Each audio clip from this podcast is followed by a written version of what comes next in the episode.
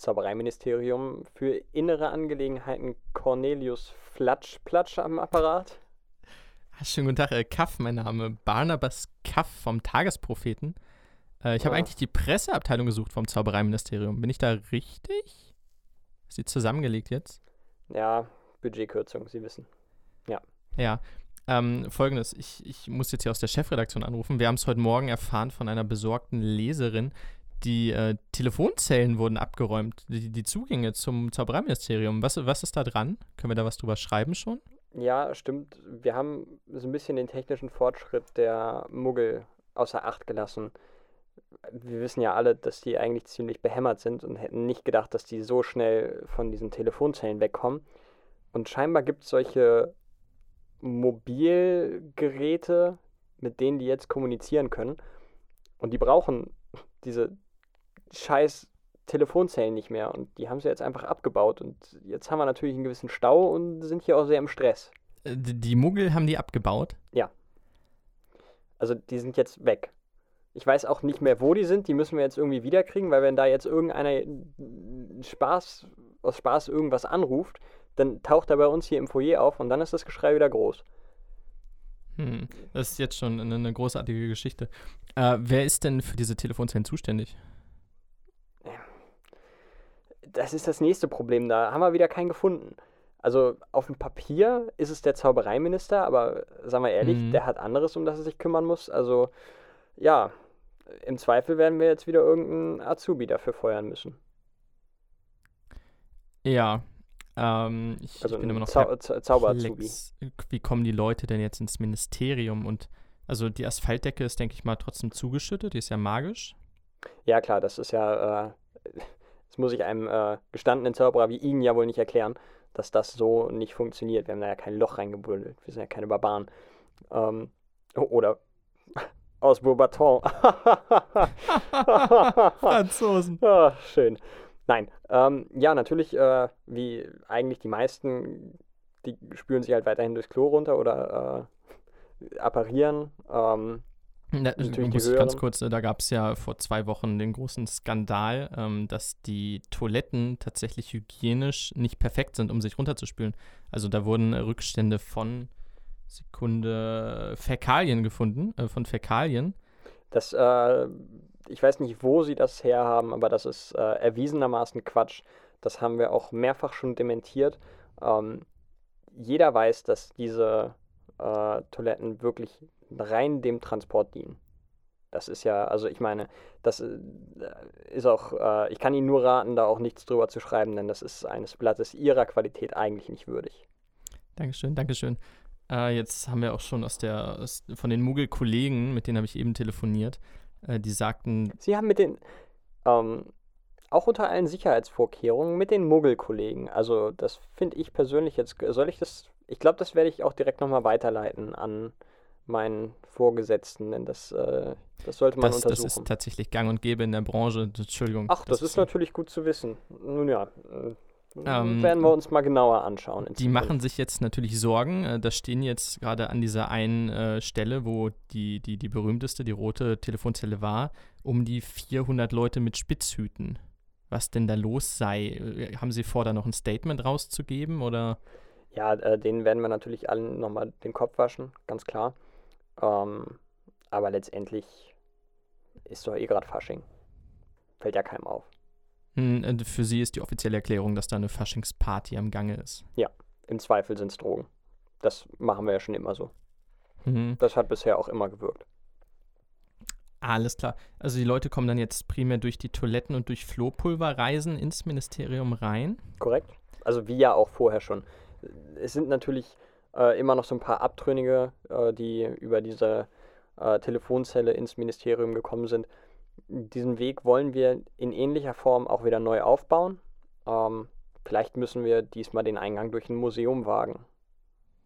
Das ist natürlich praktisch, da Muggel nie ins Museum gehen. Also die sind ja ausgestorben. Genau.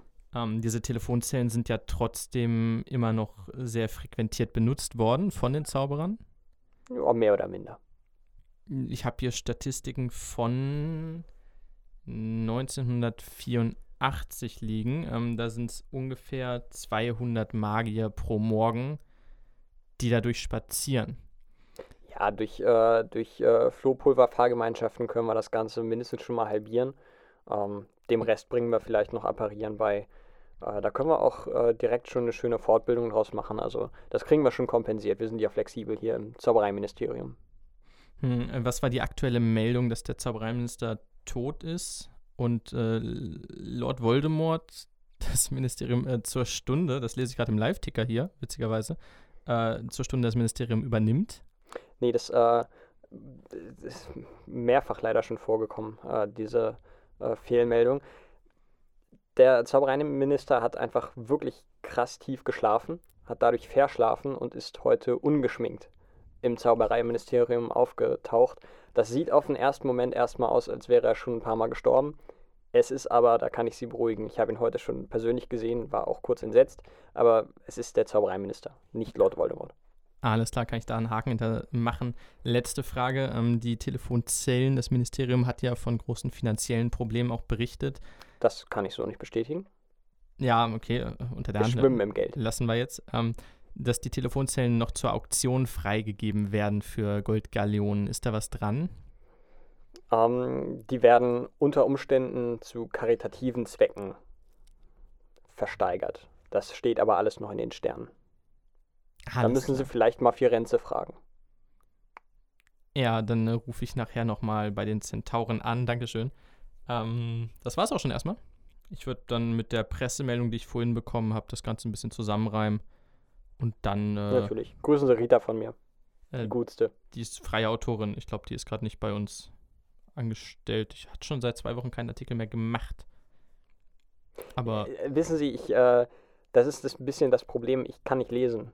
Deswegen ähm, weiß ich auch wirklich gar nicht, was Sie da so schreiben. ja, äh, wenn ich sie irgendwo rumfliegen sehe, dann, dann grüße ich sie auf jeden Fall. Okay? Flie wieso fliegen? Auf dem Besen meinen Sie doch. Ja, klar, klar, Okay, klar, Besen, gut, klar. Gut. Alles andere wäre ja meldepflichtig. Ja, ja, Das ich, ich wünsche noch einen, einen schönen Tag. Hier ist gerade ein. Anruf, hier ist gerade ein Ah, Anruf. okay, Ciao, ciao, ciao, ciao, ciao, ciao. Tschüss. Steinwurf im Glashaus. Willkommen, liebe Freunde da draußen und liebe Magier und liebe Muggel und liebe Zentauren und natürlich liebe Wasserkreaturen zur, und Rita Kimcon. Und Rita Kimkorn auf einem Besen zur nunmehr 56. Ausgabe des Podcasts Steinwurf im Glashaus. Ich darf euch herzlich willkommen heißen in dieser Folge. Mein Name ist Johannes Rische. Ich bin Metakünstler, Zeitungsjournalist. Ich würde sagen, Synchronsprecher auf Amateurebene im Vorruhestand und Moderator dieser kleinen äh, Webshow hier. Und mir gegenüber sitzt Mirko Pauk. Schönen guten Tag. Ich bin auch was. Ich bin in erster Linie gescheiterter Podcaster, ähm, Hm. in zweiter Linie gescheiterter Medienmensch und in dritter Linie dennoch ganz zufrieden mit meinem Leben. ja, Ja, schön. 56 Folgen, alter Schwede, das ist schon, Ja, bisher 55, das ist die 56. ja, wir haben, wir haben einen langen Atem, das kann man uns nicht nehmen.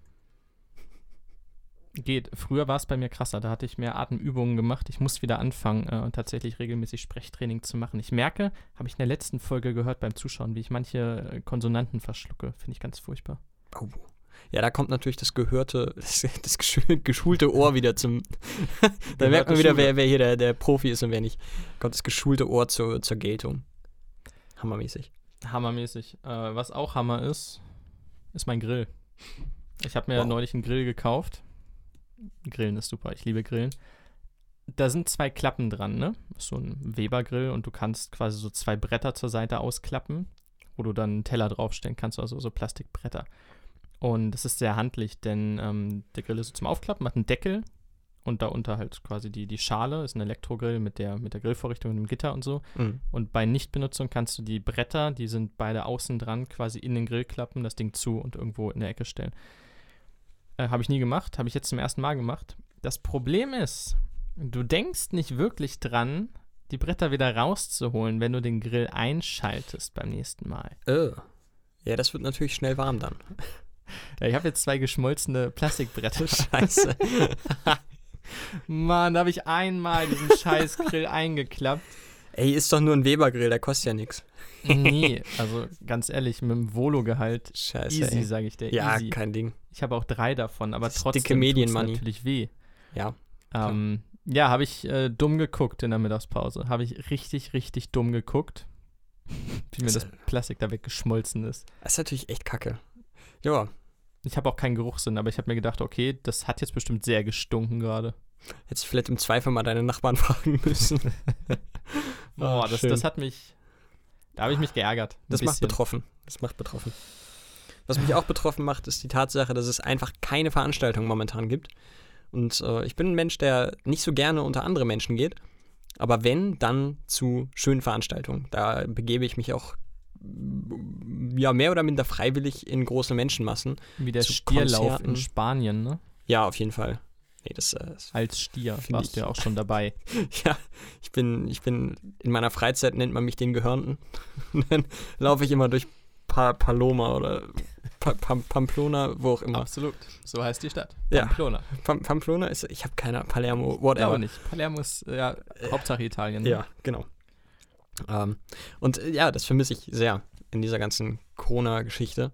Diese Konzerte und Abgehen, mein Festival, das ich die letzten fünf oder sechs Jahre äh, immer im Sommer besucht habe, ist natürlich auch abgesagt worden. Und ich habe jetzt äh, schon für 2021 drei verschiedene Konzertkarten oder Veranstaltungskarten, einmal Eskimo Callboy für äh, Trailer Park und für das Podcast UFO. Und so langsam merke ich, dass ich ein bisschen hibbelig werde. Ich freue mich sehr, sehr darauf, wieder sowas erleben zu können. Und ich hoffe, dass das alles Jahr? klappt. Fürs nächste Jahr, ja. Also, ähm, ich glaube, Eskimo Cowboy ist sogar Ende diesen Jahres, wobei ich mir da noch nicht wirklich sicher bin, ob das tatsächlich stattfinden oder wird stattfinden können. Ähm, das Podcast UFO ist tatsächlich für äh, das Jahr 2021 im November. Also bis dahin sollte das dann hoffentlich alles klappen. Ähm, Das habe ich nie verstanden, wie man sich Karten kaufen kann für was, was ein, zwei Jahre weg ist. Naja, ganz einfach. Du willst es unbedingt sehen und weißt, dass andernfalls du es nie sehen kannst, weil die Karten schon ausverkauft sind. Ja, aber ich plane grundsätzlich nie mehr als eine Woche voraus. Also ich Boah. könnte das gar nicht in meinem Kopf. Das ist so weit weg, da, du bist ja im ganz anderen Lebensabschnitt dann. Ach, das ist aber jetzt nicht so wild. Also, ich meine, Ich auch nehmen wir jetzt das. Podcast UFO. Das ist jetzt in anderthalb Jahren. Ähm, das ist halt in einer großen Veranstaltungshalle in Hannover. Das steht im Zweifel auf der Karte noch drauf. Also, da ist jetzt, da musst du auch, es reicht, wenn du die Karte hast und dann eine Woche vorher planst, wie du da hinkommst. Das reicht auch massig aus. Aber du hast halt die Karte auf jeden Fall schon. Das ist eigentlich das Wichtigste. Freue ich mich auf jeden Fall drauf. Ich vermisse es sehr. Ja, ich höre es in deiner Stimme. Danke. Könnt ihr aber auch äh, nahelegen, statt in große Menschenmassen zu gehen, die Menschenmassen zu meiden und campen zu gehen. Ah, Habe ich ja fast halb gemacht beim Full Force oder bei meinem Festival. Mache ich das ja immer. Ist ja Camping. Ja, nur halt ohne Musik, ne, weil Musik relativ anstrengend ist. Ja. Ich bin campen gewesen, das war mein Aufhänger, du hast ihn leider nicht angenommen. Also Ähm, ich, das weiß ich Ich schon. sehe mich als neuer Survival-Spezialist, als Mann der Wildnis. Bear Grills für Arme. Äh, Nicht für Arme, würde ich sagen. Volo-Gehalt regelt, sage ich dir. Bear Grills für Reiche. Okay. Das würde ich jetzt auch nicht Premium. unterschreiben. Ähm, ich war campen. Eigentlich hatte ich eine Begleitung, die musste aber absagen. In unserem Alter ist das so, wegen Rücken. Ja, man kennt's. Das Schwerwiegend. stimmt. Ähm, ich weiß selber, wie das ist. Ich bin dann alleine campen gefahren. Und es war ganz, ganz großartig. Und jetzt, ja, oh, Augen verdrehen und so. Das ist witzig, weil allen, denen ich es erzähle, selbst wenn ich es mir, ich, wenn mir selber erzählen würde, ist die erste Reaktion ein Augen verdrehen. Aber dass man so überlegt, so, okay, ist schon erstmal weird. Ja, ich, ich habe anfangs kurz überlegt, ob mir das wirklich gefallen würde. Ich glaube, ich hätte Angst davor, so lange mit mir allein zu sein.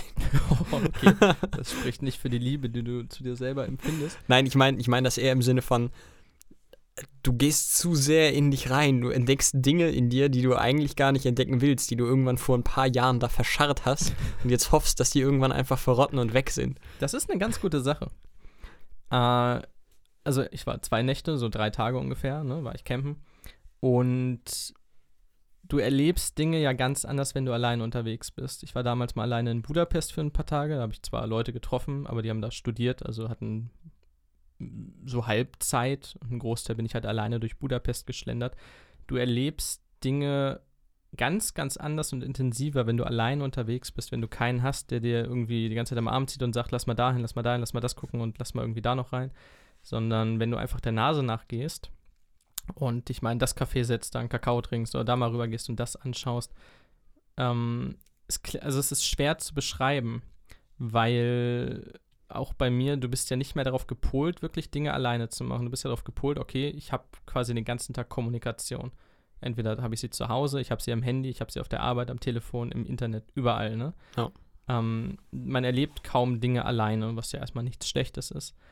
Aber es ist, glaube ich, sehr interessant, wie viele Leute es abschrecken würde, wenn man ihnen anbietet, okay, du kannst jetzt für eine Woche nach Budapest, nach Prag, alleine halt, ne? Du fliegst dahin, hast alleine ein Hotel und beschäftigst dich da alleine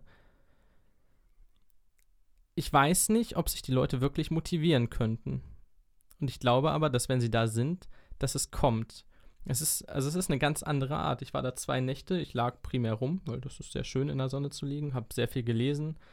Ähm, du, also was du gesagt hast, was du nicht möchtest, das ist eigentlich eine sehr schöne Sache, dass du dich mit dir selber beschäftigst.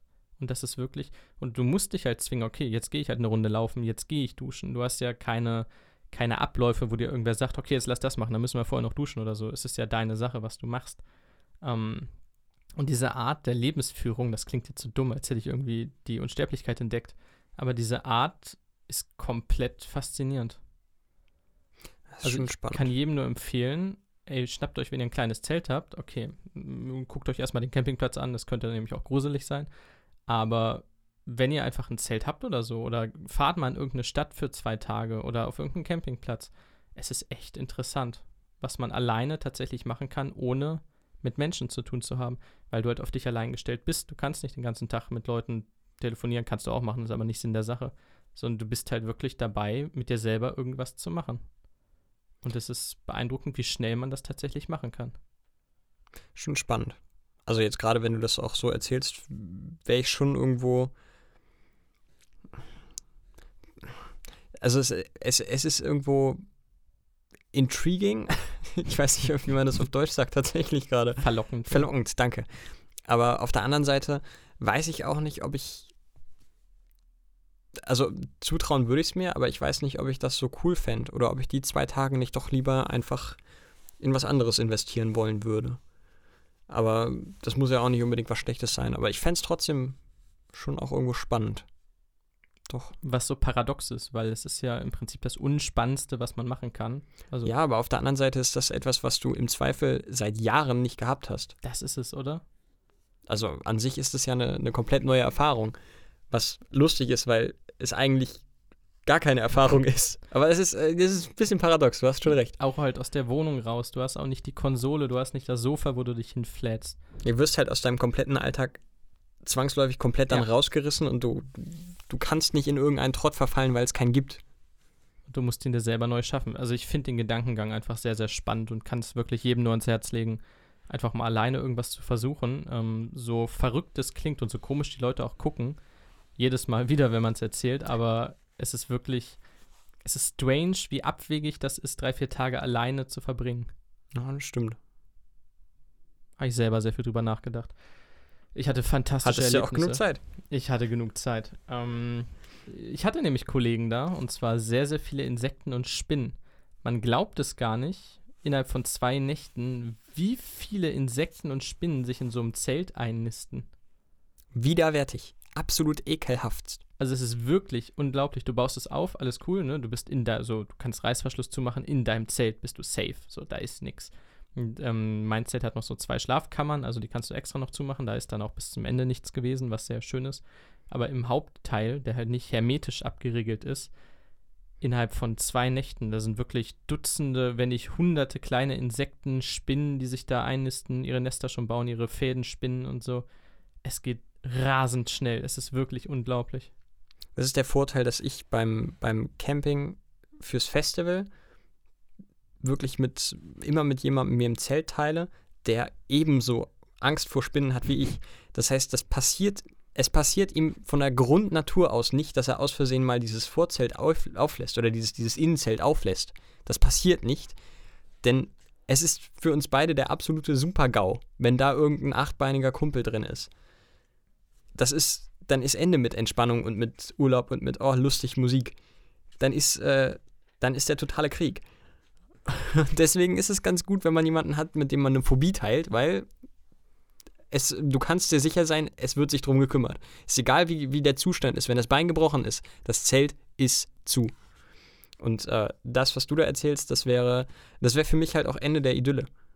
Da kann ich nicht entspannt schlafen. Das ist. Gut, wie gesagt, in nicht. der Schlafkammer. Also die war tatsächlich abgeriegelt. Ja, aber auch da hätte ich dann wahrscheinlich Paras und hätte Angst. Ähm, was ich noch erlebt habe, ist äh, das Toast. Wusstest du, dass Toast ungetoastet schmeckt? Ja. Und es schmeckt wie Milchbrötchenbrot, also wie dieses äh, Hefezopfer, wie das heißt. Absolut, vor allen Dingen geil, wenn du da, ähm, du, du kannst ein richtig geiles Sandwich draus machen, ungetoastet. Dann packst du da einfach ähm, richtig schön knackiges Salatblatt mit Remoulade und ähm, im Zweifel vielleicht noch irgendwie entweder äh, vegetarischen Schinkenspicker für die Vegetarier und Veganer unter uns.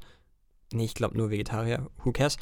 Äh, oder eine Salami dazwischen. Dann hast du nämlich trotzdem ein bisschen was Crunchiges von dem, von dem Salatblatt. Von mir aus auch zwei, drei drauf. Das ist ein bisschen mehr Crunch. Und das ungetoastete Toast.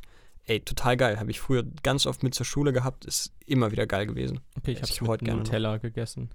Aber ich habe noch nie ungetoastetes Toast gegessen und das schmeckt ja genauso wie Milchbrötchenbrot. Ja. Es ist der Shit. Voll geil. Also Wow. zumindest wenn du, wenn du äh, das nicht Vollkorntoast hast. Weil Ja, auf das, keinen äh, Fall. das kannst du ungetoastet kaum gut essen. Buttrige, weiche, ganz, ganz helle, zarte, Genau das. super pappige Toast. Das, Geil. wenn, wenn du es wirklich so quasi in die Sonne hältst und falschen Winkel hast, kannst du dich einfach selbst erblinden. So weiß muss es sein. Ja. Ah, das ist, das, oh, das ist schon geil. Hey, ich hätte schon Bock drauf. Ja, absolut. Aber ich habe nicht nur gegessen, ich war auch laufen, Marathon-Zwischenstand. Ähm, ich habe in den Tagen tatsächlich einmal 6,2 und einmal 7,2 Kilometer geschafft. Was nur eine Grenze im Kopf ist, ist mir aufgefallen. Es ist nicht wirklich eine körperliche. So, wenn du irgendwann läufst, dann läufst du. Wenn du dir vornimmst, okay, ich laufe jetzt 10 Kilometer, dann kannst du auch locker 7 schaffen. Ähm, ist eine sehr schöne Strecke da. Und da möchte ich auf unsere spontanen Top 3 zu sprechen kommen. Top 3 Lieder, die man zum Laufen hören kann oder die man aktuell zum Laufen hört. Mein Platz 3 ist ähm, In the Navy von den Village People. okay, wow. Weil's Not bad. erstmal das Video ist schön, ich habe es dann im Kopf, was da abgeht und äh, ist so ein bisschen militärisch, trotzdem knallbunt und einfach macht Spaß. Okay, dann äh, nehme ich Hammer Smashed Face von Cannibal Corpse. Klingt nach so einem Metal-Ding. Das kann man so sagen. Das, äh, also, das ballert dich automatisch nach vorne. Also, du kannst nicht nicht laufen. Oh, das klingt also brutal. Das ist sehr brutal. Okay, ich meine, es, es klingt Hammer, also es heißt Hammer Smashed Face. Natürlich klingt das sehr brutal. wie kann ich das überbieten auf Platz 1? Ich nehme I Want to Hold Your Hand von den Beatles. Okay, wow. Ja. Gut. Ringo Starr ist jetzt 80 geworden. Ich habe. Yesterday gerade gesehen. Yesterday, fantastischer Film mit vielen Beatles-Liedern, nur zu empfehlen. Wunder, wundervoller Film. Ganz, ganz toll. Mag ich. Ja, das, das war mein Ausflug. Ja, von einem Kulturgut zum nächsten, äh, das allerdings gerettet werden muss. Leute, wir haben, äh, wir haben ja auch eine gewisse gesellschaftliche Pflicht, jetzt mit der gewissen Größe an, an Hörern, die wir haben. Ähm, Sind die groß? die sind alle sehr groß. Das sind, das sind die größten. Wir haben in Schweden oder Norwegen welche, ne? Gar nicht mal so wenig. Skandinavier Ne? sind, glaube ich, alle über zwei Meter. Ja, das ist stimmt. jeder, jeder Skandinavier, der unter zwei Meter ist, wird auch ausgebürgert. Auch äh, ganz viele Kinder, die haben, also alle, alle, die auch unter zwei Metern geboren werden, sind alles auf einmal Gruselig, Maximal gruselig. Dänen. Weiter, weiter, einfach weiter. Gut. Ähm, Stichwort Dänemark äh, ist ja fast Flensburg. Flensburger, die Brauerei, hat äh, Alarm geschlagen. Die Henkelflaschen gehen ihnen aus. Die Bügelflaschen. Denn, Die mit dem äh, Plop. Die mit dem Plop. Scheinbar sind die Leute zu faul in der Corona-Krise. Die haben halt jetzt gerade keine Lust, den Pfand wegzubringen. Und denen gehen die Flaschen aus. Also hier mal kurz Public Service Announcement. Leute, bringt eure Pfandflaschen zurück, sonst gibt es keinen Nachschub mehr. Das ist nicht witzig. Äh, Jetzt ist hier Krise. Erst jetzt. Vorher war hier noch äh, safe. Jetzt ist Krise. Ja, wobei es ist halt Bier aus Flensburg, ne? Ja, es ist das beste Bier, was es gibt. Zusammen mit Augustiner. Hell. Ja, es gibt halt kein gutes Bier, deswegen. So, und da, also, da, das ist absoluter Quatsch. sagen, der Wie- beste wie kann ich Hamburger Verein, den 56 es Folgen mit dir aufnehmen und dann kommt 55 so bisher, eine, das ist erst die 56. dann kommt so eine Grütze da von dir. Es ist wirklich, es ist unglaublich. Ich fühle mich persönlich angegriffen. Ja, persönlich angegriffen fühlt sich auch Gabor Steingart, der große Podcast-Virtuose, Meister und fast Journalist. War, glaube ich, mal Journalist irgendwann. Äh, der wollte einen neuen äh, Podcast etablieren in seinem krassen Media-Pioneer-Unternehmen. Mit seinem eigenen Schiff. Hast du es mitbekommen? Nee. Er hat die Pioneer One. Das ist sein Medienschiff und damit sch- schippert er über die Spree. Das ist kein Scheiß, wirklich. Das ist Großartig. unfassbar. Der wollte das Hauptstadtbriefing einführen. In Tradition vom Steingart Morning Briefing wollte er das Hauptstadtbriefing einführen. Ähm, das fand jemand nicht so witzig, und zwar der, der den Hauptstadtbrief schreibt, eine Beilage in der Berliner Mopo. Der hat den verklagt, weil Briefing und Brief für ihn gleich klingt und das Gericht hat jetzt gesagt, ja, das ist so, Herr Steingart, bitte nennen Sie es nicht äh, Berlin Briefing, äh, Hauptstadt Briefing, sondern das heißt jetzt ähm, Hauptstadt Mailing. er hat einen Artikel vorgesetzt, das ist jetzt äh, Hauptstadt, Spiegelstrich, das Briefing. Och komm. Finde ich aber gut, denn äh, das zerstört einfach seinen Flow. Also Steingarts Morning Briefing und dann Hauptstadt Briefing wäre cool gewesen. Hauptstadt das Briefing, es zerstört den Flow. Ich mag das. Da hat einfach jemand so einen kleinen Holzklotz reingeworfen in seine perfekte Aufstellung von Modellautos. Ja, freut mich immer, wenn, wenn äh, Steingart seinen Willen nicht durchkriegt, äh, grinst irgendwo auf der Welt ein Hundewelpe. Das ist, ist es immer schön. Ist immer gut. Man kann nur gewinnen, ja. Das ist auch ein wirklich ein Unsympath, wie er im Buch steht. Das ist echt der Hammer. Dann möchte ich gleich einen Sympathen anschließen. Oh. Denn der Podcast tippt diese Woche einer. Ganz am Ende gibt es natürlich noch einen Shoutout. Ähm, Fake Doctors, Real Friends, der von Zach Braff und Donald Faison, die über die Scrubs-Folgen sprechen.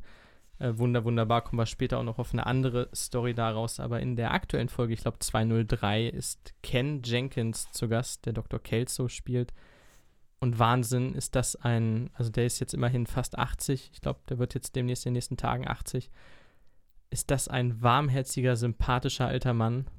Gut, sein Sohn musste ihm das Ganze einrichten, weil er nicht weiß, wie man über Zoom spricht. Aber meine Güte, es ist so, so schön, ihn zu hören. Er atmet schwerer als früher, klar. Aber dafür, dass er auch die Reunions öfter mal verpasst hat und so weiter. Ähm, oh, es ist schön. Also es ist wirklich ein tolles Gefühl, Ken Jenkins zu hören. Ach, wunderbar. Ich, es ist einfach. Weil er im Geiste auch, also er kann mithalten mit den beiden und er ist, er ist frisch genug, um das mitzumachen. Er weiß genug, er raucht genug Cannabis. Er hat einfach Bock. Äh, Hammer. Hört euch den, den Podcast an von vorne bis hinten. Eine ganz große Empfehlung. Fake Doctors Real Friends. Wunderbar. Kommen wir dann schon. Nee, kommen wir nicht. Du hast noch Themen, ne? Ich habe noch so viele Themen heute. Wir gehen durch und wir machen Tempo. Achso, soll ich oder? Ich habe kein Thema mehr so. vor den News. Äh, dann habe ich noch kurz äh, die Erwähnung, weil es einfach wunderbar ist. Die Partei, die Satirepartei, die Partei hat ähm, in, in der Dresdner Neustadt, also im Stadtteil Neustadt, einen Antrag eingebracht, der ein Konterantrag war. Also ich beginne vorne, die FDP wollte an zwei Sonntagen im Monat äh, die Läden öffnen lassen, verkaufsoffene Sonntage machen, damit der Einzelhandel unterstützt wird, der örtliche Einzelhandel gegen die großen Internetgiganten bedeutet natürlich auch mehr Arbeit für die Verkäufer und für die ganzen Leute und für die, für die gesamte Handelsbranche da. Und da hat die Partei, Gut, das war jetzt noch nie eine Sache, die die FDP groß gestört hat. das ist richtig. Und die Partei hat dann gesagt, ja, wir können den Onlinehandel aber auch anders ausgrenzen. Folgendes, Leute, wir verbieten an zwei Sonntagen im Monat das Internet in der Dresdner Neustadt. Erstmal ein Witzantrag. Hätten sich nicht äh, verschiedene Fraktionen namentlich die Grünen, die Linken und die AfD zusammengetan, diesen Vorschlag durchgewunken und angenommen. Alles, alles daran ist absurd und ich liebe es. Alles. Vor allem, es lässt sich buchstäblich nicht umsetzen, natürlich. Ähm, Im Antrag wörtlich steht drin, dass an zwei Sonntagen, die noch festgelegt werden, ich glaube im, im August, im September, keine Ahnung, ich glaube im September, ähm, in der Dresdner Neustadt von 12 bis 18 Uhr das Internet nicht benutzt werden darf. Du, Also klar, du kannst eine große Bleiglocke über das Tal der Ahnungslosen legen, aber Wäre jetzt auch, glaube ich, nicht so schlimm. Also wie willst du es machen? Du kannst ja nicht alle Provider gleichzeitig killen, du kannst das Internet nicht ausschalten. Es ist ein kannst du eigentlich nicht nehmen. wunderbarer Antrag, der in seiner Hirnlosigkeit von völlig irren Fraktionen durchgewunken wurde, die nichts miteinander zu tun haben. Alles daran ist eine wunderbare Story. Alles ist, es ist einfach wunderschön. Also, ich weiß gar nicht. Ich finde es geil. Also, es ist auch diesen, diesen, äh, ja, mehr symbolischen, fast schon populistischen Antrag der FDP einfach mal komplett umgedreht und ihnen vor die Füße geworfen für nichts und wieder nichts. Das finde ich geil. Das ist, das, das ist schön. Und ich höre eigentlich, ich höre irgendwo ganz in der Ferne, höre ich schon die CDU weinen. Äh, was darf Satire? ja, genau das. Dafür sind sie da. Geil. Schön. Liebe Grüße nach Dresden-Neustadt an die Parteikollegen. Dresdner Neustadt. Ich liebe die Dresdner Neustadt. Wenn irgendwer von euch aus Dresden kommt, schickt uns bitte eine Nachricht über Instagram Steinwurf im Glashaus oder als Mail Steinwurf im Glashaus.web.de. Ich liebe Dresden. Wir können ja irgendwann mal, wenn wir, wenn wir noch größer sind, so in ein, zwei Wochen. Ich glaube, du wächst nicht mehr. Ich meine, wir als, als, als Gemeinschaft, Ah, als so, okay. Podcast-Gemeinschaft. Äh, dann können wir ja so eine Deutschland-Tour machen. wer, wer zuerst hier schreit, bei dem nisten wir uns in der Wohnung ein, nehmen so dann eine Folge auf. Wohnzimmertour. Das wäre halt schon echt so ein ganz geil. Wohnzimmerkonzert. Wohnzimmer-Podcast? Wäre schon cool. Wenig spektakulär vor, Tatsächlich sehr unspektakulär. aber Du wir hätten halt wahrscheinlich kostenloses Essen und Trinken. Ich wäre dabei. Ich wäre auch dabei. Also meldet euch. Wir gehen auf Reise. Aber nur, wenn ihr aus der Dresdner Neustadt kommt. Oder aus Oberhausen. Ja, nee, da würde ich dann auch schon sagen, Flensburg, alles, was in Schleswig-Holstein ist. Nee, nee, komm, lass uns mal sagen, alles, was aus Deutschland kommt. Und dann, äh, egal. Die Serien-News. Wir haben Wow. Serien-News. Du, du, du, du. Genau. Und zwar, Amazon schnappt sich die Rechte an einer Fallout-Serie. Näheres ist jetzt noch nicht bekannt, ähm, aber die Videospielreihe Fallout wird verfilmt. CBS feuert den Showrunner von den Neuauflagen von Magnum PI und MacGyver sowie des eingestellten Hawaii 5.0. Peter Linkoff ist nämlich aufgrund von toxisch, toxischer Stimmung am Set rausgeworfen worden. Es war wohl auch vorher nicht wirklich unbekannt. Der soll wohl im Allgemeinen ein ziemliches Arschloch gewesen sein. Hat am Set beispielsweise auch, äh, also wie im Kindergarten, Männerclubs gegründet und mit den Männern äh, da im Stuhlkreis gesessen, Zigarre geraucht und über die Frauen am Set hergezogen haben. Also wenn sich das bewahrheitet und äh, so wie CBS das darstellt, äh, ist das wohl so, dann hat er ja auch wirklich da gar nichts mehr zu suchen. Jetzt kommen wir noch zu Netflix News. Am 21.07. kommt die zweite Staffel von How to Sell Drugs Online Fast. Am 28.07. die Staffel 5 von Jane the Virgin. Und am 31.07. die zweite Staffel der Umbrella Academy. Ähm, übrigens, jetzt extra eine News für dich. Staffel 7 und die damit auch vorletzte Staffel von Arrow ist ab dem 1.08. auf Netflix zu sehen. Und jetzt noch was, was ganz frisch reingekommen ist. Ähm, die vierte Staffel von The Chilling Adventures of Sabrina kommt zwar noch in diesem Jahr, wird allerdings leider auch die letzte sein. Also da können wir uns noch mal auf eine Staffel freuen, aber das war's dann auch. Schöne Serie, hoffentlich kriegt sie das verdiente Ende. Das waren die Serien-News für diese Woche. Die sind noch nicht in der Sommerpause. Das war sehr angenehm. war richtig Das war richtig angenehm zum Zuhören. Oh, Shoutout. Kann ich.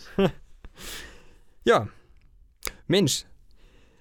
Nicht nur bei den Serien ist viel passiert diese Woche, sondern auch in der NFL. Ist zwar immer noch Off-Season, es wird nichts gespielt, aber von 0 auf 100 ist auf einmal der größte Vertrag, den ein Sportler jemals unterschrieben hat, äh, unterschrieben worden. Patrick Mahomes von den Kansas City Chiefs hat einen 10-Jahres-Vertrag unterschrieben, was an sich schon mal ziemliches Brett ist, gerade in einem in einem Sport, der so verletzungs-, wo die, wo die Spieler so verletzungsanfällig sind wie im Football. Ähm, der hat zehn Jahre unterschrieben für äh, insgesamt knapp eine halbe Milliarde Dollar. Äh, 526 Millionen waren es, glaube ich. Ähm, mit allen Boni und hast du nicht gesehen. Also äh, man kann sagen, er verdient jetzt so knapp plus minus, das wird auch immer noch mal hin und her geschoben, ähm, aber plus minus 50 Millionen Dollar im Jahr. Was umgerechnet, glaube ich, 100 Dollar in, in der Stunde waren oder so.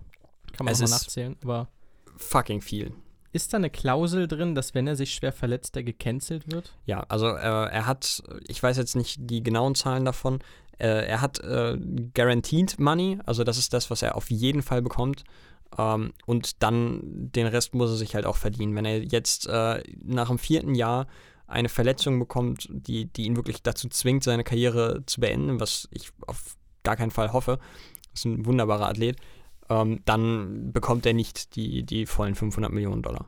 Und wenn das Team der Meinung ist, sie müssen ihn rauswerfen oder woanders hintraden, also wenn er woanders hingetradet wird und für ein anderes äh, Team spielt, dann ja, bekommt er von denen weiterhin das Gehalt. Ähm, aber wenn sie ihn rausschmeißen, dann kriegt er nicht das volle Gehalt, nein. Zehn Jahre ist schon krass. Ja, also da kannst du eigentlich fast schon davon ausgehen, ähm, dass er danach dann auch aufhören wird. Aber es ist wirklich krass, denn du weißt halt auch nicht, ob der in zehn Jahren auch noch wirklich gut ist. Du hast gerade in diesem Spiel hast du so viele Leute, die sich auch auf dieser Position einfach mal verletzen und dann, dann weg sind. Und das sind, ist alles, es gibt ja diesen Salary Cap, du darfst nur so und so viel Geld pro Jahr für dein Team ausgeben an, an Gehalt. Das fällt ja dann nicht raus. Also wenn er verletzt ist und die einen Ersatz brauchen, dann ist das Geld, was die ihm bezahlen für die Saison weg. Das fällt dann raus. Das ist schon, also es ist insofern, finde ich zehn Jahre krass. Das ist äh, schon saftig. Aber der Typ ist halt auch einfach verdammt gut. Also er ist einer der besten auf seiner Position, definitiv. Und ähm, Quarterback ist nun mal die aller, aller, aller wichtigste Position im Football, die, mit der steht und fällt dein Team, egal wie gut oder schlecht das drumherum ist. Wenn du einen richtig, richtig guten Quarterback hast, kannst du immer noch irgendwie das Ruder rumreißen. Ähm, und wenn du mal einen gefunden hast, der sich wohlfühlt bei dir, der mit dem Trainer gut kann, der mit der, mit der Stadt gut kann, wenn da wirklich alles aufeinander trifft und das passt bei, bei Patrick Mahomes, dann ähm, musst du auch alles dafür tun, dass der so lange bleibt wie möglich und diese, diese Erfolgswelle mitreiten. Ich meine, sie sind amtierende Super Bowl Champions, sie haben im Januar äh, gewonnen. Wenn er sich da wohlfühlt, und das tut er, sonst hätte er nicht für zehn Jahre unterschrieben, dann ähm, go for it. Alles richtig gemacht. Apropos richtig gemacht oder auch falsch gemacht. Ich bin großer Buchfan, auch YouTuber, Buchfan. Ich habe ja diverse Exemplare gelesen, zum Beispiel das legendäre Buch der Lochis und Oder- auch äh, die fast schon autobiografische Darstellung von Diana zu Löwen, Und das war ein böser Diss eigentlich. wo ich dann auch in fünf Minuten durch war. So viel stand ja nicht drin für 20 Euro. Ähm, jetzt habe ich mir die beiden Bücher von Lisa Sophie Laurent geschnappt. Heißt sie Laurent? Sie sagt selber Laurent. Ich habe es extra in ihren Videos nachgeschaut. Sie sagt Laurent, nicht Laurent, Laurent. Immer an Laurent gedacht. Krass. Hm. Man lernt nie Lisa aus. Sophie Laurent. Vielleicht ist es auch ein Künstlername, man weiß es nicht. Äh, zwei Bücher hat sie rausgebracht und zwar, jetzt muss ich gucken, was das erste ist. Wie ich aufhörte, perfekt sein zu wollen, gefolgt von Halt die Klappe. Halt die Klappe, Kopf. Alles klar. Oh, das finde ich schön. Halt die Klappe, Kopf, finde ich schon mal gut. Äh, sie hatte viele soziale Ängste und das geht halt darum, so wie sie ihre Kindheit durchlebt hat, was sie durchlitten hat mit verschiedenen Klassenkameraden in der Schule, privat, dann mit YouTube und so weiter, äh, wie sie ihr Leben entwickelt hat. Das ist tatsächlich, also ich rede gerade vom ersten Buch, äh, von Wie ich aufhörte, perfekt sein zu wollen. Ähm, ist cool. Das war tatsächlich sehr spaßig zu lesen äh, und auch sehr, sehr kurzweilig und gut geschrieben dafür, dass es ihr erstes war. Ich glaube, das ist drei, vier Jahre alt. Sie schreibt da auch noch unter dem, unter dem Namen äh, It's Coleslaw, also unter ihrem alten YouTube-Namen, den sie ja länger schon abgelegt hat. Dann habe ich das neue Buch, das deutlich dünnere, in die Hand genommen. Und ich habe, glaube ich, nach, das war spektakulär, nach fünf, sechs Seiten abgebrochen. Und das liegt nicht am Inhalt, den kenne ich ja nicht, ich habe zu früh abgebrochen. Es ist absurd. Du hast im ersten Buch, im, im deutlich dickeren Buch, ne, ihr, ihr Auftaktding, ähm, es ist wunderschön gegliedert. Also du hast ganz viele Kapitel, du hast Absätze, du hast normale Schriften und du kommst flüssig durch mit dem Lesen. Und dann das zweite Buch, was ich meine 2019 rauskam, also Jahre danach. Es ist, also es wirkt wie ein Self-Publishing-Buch. in- Also so ist es gelayoutet. Ich finde mich nicht zurecht. Die Zeilen sind sehr, sehr lang. Absätze sind sehr, sehr selten. Und du hast im Prinzip auf jeder Seite einen ganz großen, eine Bleiwüste nennt man es bei der Zeitung, einen großen Textbatzen. Ohne dass du jemals weißt, du kannst dich nicht orientieren. Und das hatte ich noch nie, dass ich so abgeturnt war von einem Layout. Hm. Also es wirkt wie ein ganz billig gelayoutetes Self-Publishing-Ding, ne? So ein Ding, wie du halt selber für einen Zehner irgendwie dir bei Amazon mit deinem Word-Dokument machen kannst. Oh, ich weiß nicht warum. Ich hab's nicht verstanden. Und ich konnte nicht weiterlesen. Ich hab's versucht, aber es ging mir so übel dabei. Ich habe mich nicht zurechtgefunden. Ich hatte keine Orientierung. Und das hatte ich noch nie. Das war eine ganz spannende Erfahrung. Schade, dass ich das Buch nie lesen werde. Aber Wahnsinn. Krass. Also da hat entweder sie drauf gepocht, dass das so aussieht, oder der Verlag äh, echt scheiße gebaut. Ich kann auch der erste Mensch und der einzige Mensch sein, dem es so geht, aber ich war perplex dafür, dass es halt das zweite Buch ist. Wenn sie es andersrum gemacht hätten und verbessert hätten, klar. Aber dass das Layout so viel schlimmer ist und dass ich echt keine Orientierung habe, keine Ruhe. Du brauchst ja auch Pausen beim Lesen zwischendurch. Und du kannst nicht absetzen und es ist ganz, ganz merkwürdig. Also ich habe das zweite Buch echt super schnell weggelegt. Krass. Das ist heftig. Drei, vier Mal begonnen und dafür bin ich, glaube ich, auf Seite 6 gelandet oder so. Also, bah. Lisa Sophie Laurent. Dafür aber das erste ist echt äh, spannend. Also auch außerhalb der YouTube-Szene. Das Kann man, kann man gut lesen, macht Spaß. Nur immerhin. Da kann ich eine Empfehlung da lassen, wie ich aufhörte, perfekt sein zu wollen. Es sind auch schöne Tipps bei, gerade wenn ihr Geschwister im jugendlichen Alter habt, ich sag mal zwischen 10 und 15, 16 Jahren. Cooles Buch, viele hilfreiche Tipps dabei, viele Quellen, an die man sich wenden kann, sogar äh, Hilfssachen, gerade für junge Frauen und so. Wirklich, wirklich stark. Das zweite bestimmt inhaltlich auch, aber nope. Man kann nicht alles haben. Man kann nicht alles haben, aber man kann Filme haben. Denn wir kommen zu den Film-News. Machst du einen Jingle? Da, da, da, da. Das war jetzt fast der, ja. der Meckes-Jingle. Jan, wir kommen noch auf dich zu. Ähm, es gibt wenig, es brodelt sehr viel in der Filmszene, aber es kommt sehr wenig raus gerade, da alle so ein bisschen gucken, wie sie sich neu orientieren können für den baldigen kompletten Kino-Restart. Auf Netflix gibt es aber einiges Neues in diesem Monat an Filmen. Zum einen ist da The Wolf of Wall Street, der Film mit Leonardo DiCaprio von. Seinen Namen 2000 vergessen. Ach so, ich Achso. wollte den Regisseur sagen der gerade Ähm, Irishman gemacht hat, von Scorsese. Ähm, der ist seit dem 1.7. auf Netflix zu finden, Oscar-Gewinner. Seitdem, äh, doch, ab dem 20.7. kommt Alien vs. Predator 2. Und für alle Harry Potter-Fans da draußen, wo wir ja einige haben, das wissen wir und das wisst ihr, kommt ab dem 21.07. Fantastic Beasts 2, Grindelwalds Verbrechen, Grindelwalds Crime, Crimes of Grindelwald, glaube ich der zweite Teil der Fantastic Beast-Serie tatsächlich dann auch auf Netflix. In der Hauptrolle mit Johnny Depp als Gellert Grindelwald. Das war es aber auch schon für diese Woche und ich bin mir sehr sicher, dass in der nächsten Woche deutlich mehr folgt, da das Ganze gerade wieder anläuft. Sehr schön. Da, da, da, da. Wunderbar. Das ist, das ist ganz groß, was du machst. Ich bin sehr stolz auf dich. Das möchte ich auch bin mal sagen. Die menschliche Beatbox 56 quasi. Ja. Folgen, dass ich in mindestens vier davon stolz auf deine Leistung war. ja, Mensch, das ist jetzt mehr, als ich äh, von dir erwartet hätte tatsächlich. Von daher bin ich ja gar nicht mal, gar nicht mal so negativ eingestellt. Drei, Entschuldigung, drei. Ich habe gerade nochmal überschlagen. Drei. Okay, habe hab ich es jetzt gerade wieder kaputt gemacht in der Folge. Okay, ja, gut. Für diese bist du raus. Hueca, sie sind raus. Ja, äh, Kanye West is on his Kanye Quest to be his Kanye Boah, Best. war das witzig. Das ist Hammer, das hat auch noch nie jemand über ihn gesagt, aber ich finde es trotzdem immer wieder witzig. Äh, Kanye West will Präsident werden und ich könnte kotzen. Also, no joke, das finde ich halt echt gar nicht cool. Ich hoffe, dass er damit einfach scheitert und äh, gar nicht erst zur großen Wahl zugelassen wird. Also ich bin bisher auch davon ausgegangen, dass das nur ein Marketing-Gag ist. Das kann gut sein. Er hat ja aber schon mal damit kokettiert. Du kannst halt, ich kann diesen Typen, Nummer eins, ich kann ihn nicht ausstehen. Nummer zwei, ich kann ihn schlecht einschätzen. Denn auf der einen Seite wird mir von Leuten, die Ahnung von dieser Musikrichtung haben, die er macht, ständig gesagt, dass er ein Genie ist. Auf der anderen Seite gucke ich mir an, was er tut, was er sagt, wie er sich gibt, mit wem er verheiratet ist, for fuck's sake. Und glaube, dass dieser Typ ähnlich wie Donald Trump kurz davor ist, in die Sparte der geistigen Behinderung zu rutschen. Also der Typ ist halt. Also ich finde es auch nicht entertaining, ich finde es nur ziemlich nervig, wie er sich gibt. Und ähm, dass er großer Trump-Fan ist, zumindest er als Kunstfigur, Ich weiß nicht, ob er das als persönlicher Typ ist. Das ist auch kein, kein Geheimnis. Also da macht er wirklich kein, kein Hehl draus, dass er äh, Trump-Unterstützer ist.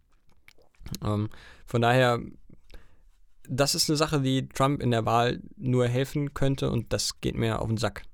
Ja, äh, das, das Genie möchte ich nochmal hervorheben. Ähm, dem sei das Video I Love It ans Herz gelegt, wo er so große viereckige Kostüme anhat.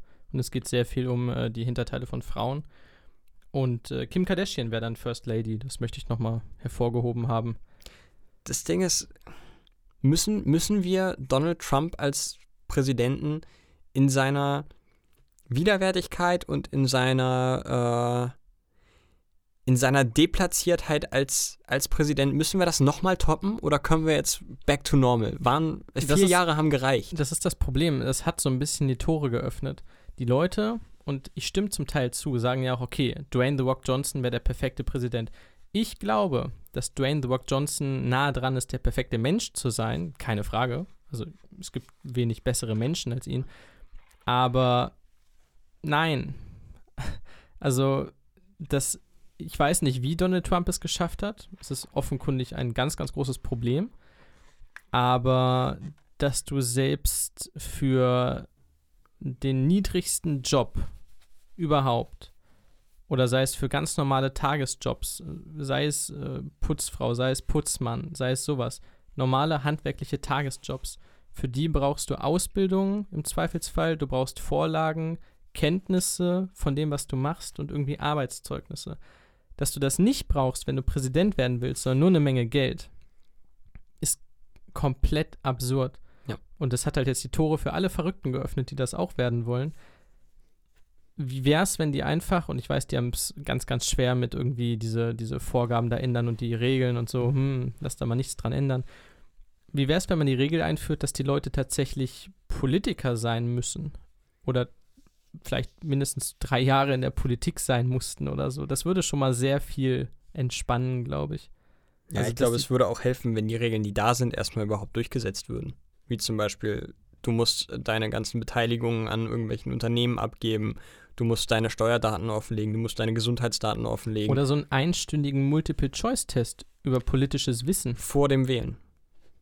Und ich dachte an den Präsidenten für die Bewerbung. Das auch, von mir aus auch, aber auch vor dem Wählen bitte. Und auch bitte, bevor du online gehst. Ein kurzer, kurzer Wissenstest, kurzer, kurze Abfrage, ob du noch ganz sauber tickst. In welche Richtung des Internets du dann gelenkt wirst. ja. Ah, okay, sie wollen nach Russland. Ah, okay, sie wollen auf YouTube. Gut, finde ich, ich gut. Ich, ich möchte weiter über Bücher reden. Lieber Bücher als Trump. Okay. Ähm, Definitiv. Und zwar haben wir uns vorbereitet, wir haben uns was Krasses ausgedacht. Denn ich habe mich schon immer gefragt, wie das eigentlich läuft mit den Büchern. Ich frage immer Leute und die sagen mir dann, ja, ist doch ganz einfach oder die sagen mir, sie haben auch keine Ahnung. Aber ich möchte wissen, wie ist es, wenn ich ein Buch schreibe? Wie kommt das raus? Was passiert mit diesem Buch? Wie kann ich das irgendwo einreichen? Und auch aus Eigennutz, weil ich es irgendwann machen will, möchte ich dir gerne ein, ein Buch pitchen, eine Idee, eine random Idee. Und wir besprechen mal, weil du tatsächlich Ahnung hast, das kannst du gleich mal kurz erwähnen, vom Verlagswesen in Ansätzen, äh, wie das so läuft. Also wie das Buch quasi von meiner Idee in den Laden käme, ob wir das zusammenreimen können. Ich also glaub, das, das, ist äh, echt eine interessante Story. Das kriegen wir, glaube ich, grob hin, ja. Warum bist du da drin? Ich bin da drin, weil ich äh, eine Ausbildung, ich bin ausgebildeter Medienkaufmann und äh, das Ganze heißt heutzutage Medienkaufmann, aber ganz kurz bevor ich damit begonnen habe, hieß das noch Verlagskaufmann. Sprich, ich habe eine klassische Ausbildung in einem bei uns zwar Zeitungsverlag gemacht, aber da ist direkt ein Buchverlag angedockt. Äh, und ich habe auch kurzzeitig in dem Buchverlag gearbeitet im äh, Zuge meiner Ausbildung. Ich habe eine Medienschule in Hannover besucht, die äh, Multimedia BBS, und habe dort auch das klassische Verlagswesen kennengelernt. Sprich, Konzeption eines Buchs, die ganze handwerkliche Herstellung eines Buchs, ähm, die Kalkulation, die klassischen Schritte. Das Ganze ist zwar schon ein bisschen her mittlerweile, aber ich glaube, so das Grobe kriege ich hoffentlich noch zusammen. Mega geil. Also ich habe eine Idee. Ich äh, möchte gerne, ich habe überlegt, so, ich würde gerne mal ein Buch rausbringen. Ich finde das irgendwie cool. Total. Ähm, und und dann, dann kam mir die Idee, okay, ich mag Filme, ich mag vor allem Todesszenen. Ich würde gerne so ein Buch rausbringen, so Seite für Seite ist quasi eine Todesszene beschrieben aus einem Film. Und die würde ich dann gerne so ein bisschen aufdröseln. Vielleicht so eine kleine Bewertung dann dazu, ne? Und das Buch heißt irgendwie dann so, keine Ahnung, 50 Film-Todesszenen oder die 50 coolsten Todesszenen oder so. Ähm, das ist jetzt meine Idee. Ich habe auch schon so ein bisschen bei, bei Word. Das ist alles fiktiv, möchte ich kurz sagen. Ihr könnt die Idee gerne klauen. Außer sie ist erfolgreich, dann vielleicht nicht. Beteiligt uns einfach. Genau, zu 80 Prozent bitte. Ich habe die Idee, ich habe bei Word so ein bisschen vorgeschrieben und so. Jetzt äh, würde ich das gerne aber nicht nur im Self-Publishing, sondern ich würde das gerne richtig cool machen. Ja. Und jetzt rufe ich beim Verlag an. Kommst du meistens schon nicht durch. Toll. Ist schon, ja, also äh, am besten ist es tatsächlich, wenn du irgendwen persönlich kennst, klar, immer. Ähm, oder das Ganze über, über einen Partner machst, äh, quasi über so eine Art Manager. Ähm, es gibt viele, viele, viele Leute, die einfach ein Manuskript einfach hinschicken. Ähm, wichtig ist auf jeden Fall, dass der Verlag äh, ohnehin schon in diese Richtung geht. Also wenn du jetzt bei einem reinen Kochbuchverlag dein Manuskript hinschickst und glaub mir, es gibt sowas. Ähm, da schickt dir jemand seinen Krimi an Kochbuchverlag. So ja, die sagen, wir sind zwar ein Verlag und wir machen auch was mit Büchern, aber das passt halt so überhaupt nicht in unser Portfolio. Und selbst wenn wir den Krimi gut fänden, da, das ist nicht unser Ding. So, da, da können wir jetzt nichts mit anfangen. Ähm, also klar, wenn du jetzt beispielsweise diesen, diesen Band da schreiben willst, dann musst du, musst du in so eine Richtung gehen, die irgendwo Nerdkram machen. Aber Okay. dann äh, kannst du da unter Umständen, klar, du kannst versuchen, da jemanden telefonisch zu erreichen, das ist vielleicht gar nicht so ein schlechter Weg. Ähm, und kannst dann schon mal abklären, ey, ich habe hier was vorgeschrieben oder ich habe schon ein fertiges Manuskript. Ähm, kann ich dir das irgendwie zuschicken? Manuskript wäre das gesamte Buch oder würde ich da erstmal so ein Exposé, so eine kleinere Version schreiben? Für gewöhnlich äh, schreibt man da erst nur ein Exposé und äh, schickt das dann dahin. Und da kann dann schon dran rumgewerkelt werden. Ähm, aber klar, wenn du das ganze Ding schon fertig hast.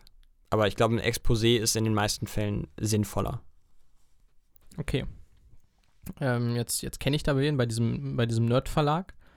Und ich bin, habe mal mit der studiert, mit der einen, die da arbeitet und so. Und die sagt, ja, können wir was machen. Was macht die dann? Also redet die mit ihrem Chef, fragt die den? Ja, da geht es dann erstmal äh, erstmal grob darum, passt das in, in unser Portfolio. Äh, dann wird gesagt, ja, das passt, kriegen wir hin. Und dann gibt es langsam Rücksprache. Dann sagt sie dir irgendwann so, ja, wir hätten gerne diesen und jenen Umfang grob. Ähm, das und das, äh, du solltest dich dann in diesem Themenbereich, den du jetzt auch vorgeschlagen hast, bewegen. Und dann mach mal. Umfang heißt, also könnten die sagen, okay, wir hätten lieber 100 Todesszenen oder bitte in 20 Seiten halten.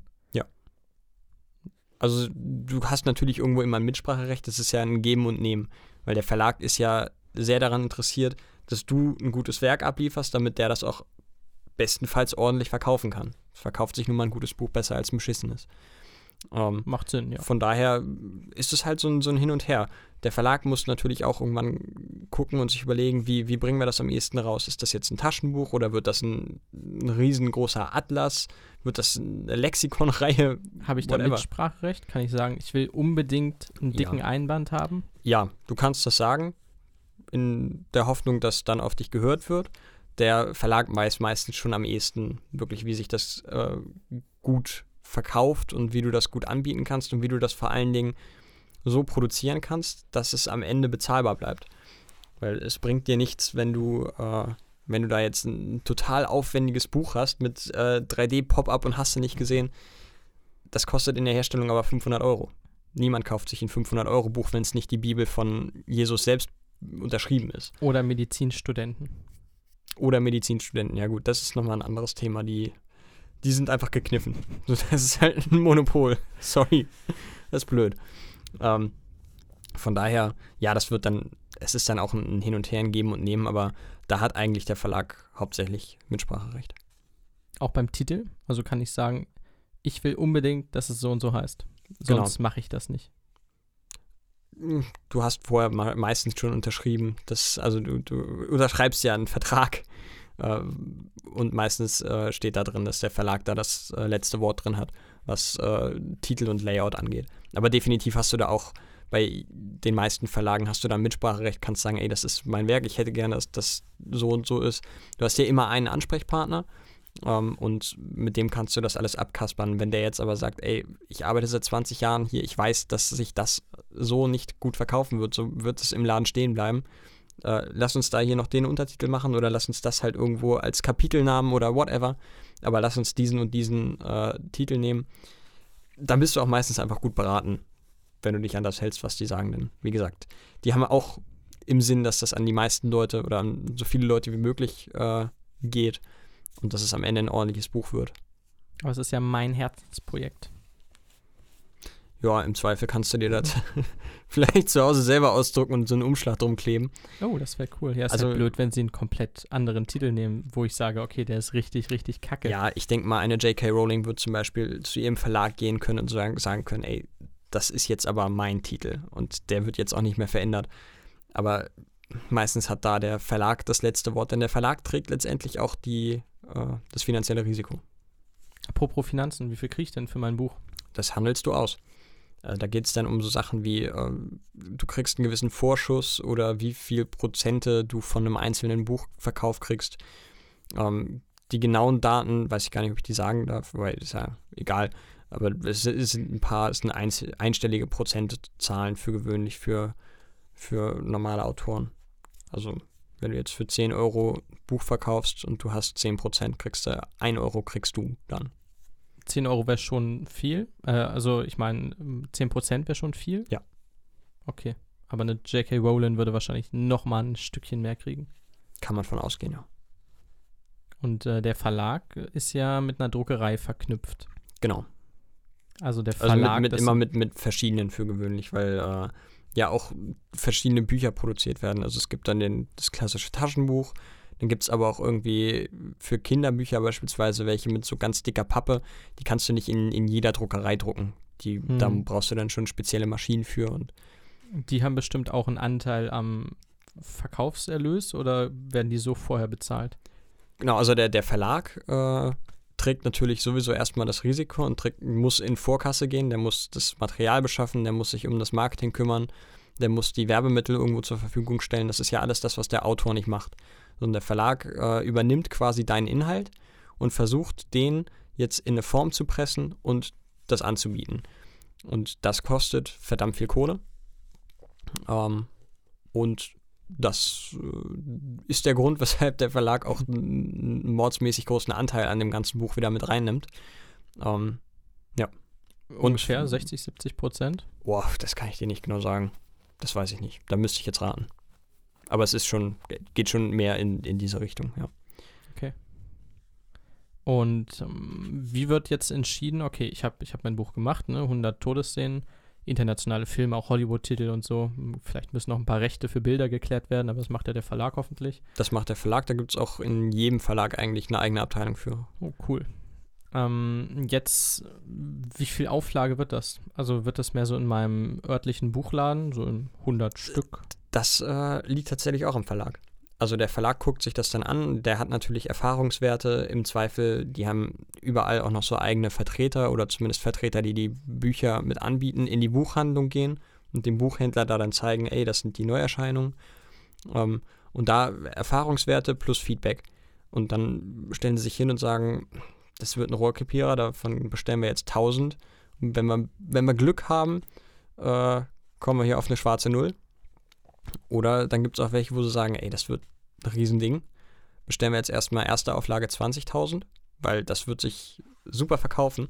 Und dann natürlich gibt es auch immer neue Auflagen. Ne? Wenn 20.000 weg sind, dann kommt die zweite Auflage und je nachdem, wie schnell das, wie schnell das wegging, kannst du dann die Auflage wieder erhöhen.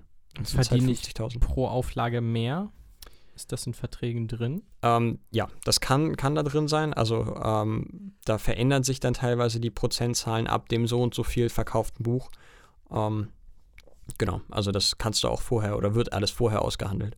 Es gibt, glaube ich, den, den Buyout oder so bei Filmen. Ist es so, dass, und das ist jetzt ganz lange her bei mir, dass eine Produktionsfirma sagen kann, okay, ähm, Moment, oder der Verleiher. Ich glaube, der Verleiher ist es. Ach, keine Ahnung. Zumindest ähm, gibt es eine bestimmte Marke, die erreicht werden muss. Der Film wird in die Kinos gebracht, auf Kurzfilmfestivals ganz oft oder auf Filmfestivals gehen die rum und gucken, okay, wer kann den publishen. Der Film ist da, aber wer übernimmt den, ne? wer vertreibt den, wer macht das Marketing und so weiter und so fort.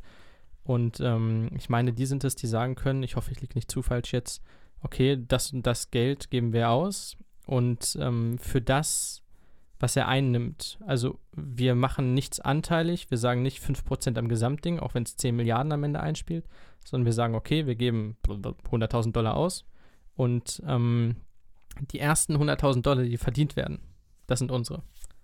Und ab danach, sagen wir, sind es irgendwie 3% oder 5% oder so, statt insgesamt 20%. Dass sie sagen, okay, die Summe kriegen wir auf jeden Fall wieder, wenn es sich nicht ganz verkauft, nicht. Aber das erste Geld gehört uns, Punkt. Und danach sind wir quasi raus. Das gibt es beim äh, Verlag auch ähnlich. Ähm, du hast als Autor, vor allen Dingen, wenn du es hauptberuflich machst, bist du darauf angewiesen, dass du einen Vorschuss kriegst. Ähm, du musst der, ja leben und arbeiten in der Zeit, wo du schreibst. Genau, das ist ja quasi dann dein, dein Gehalt.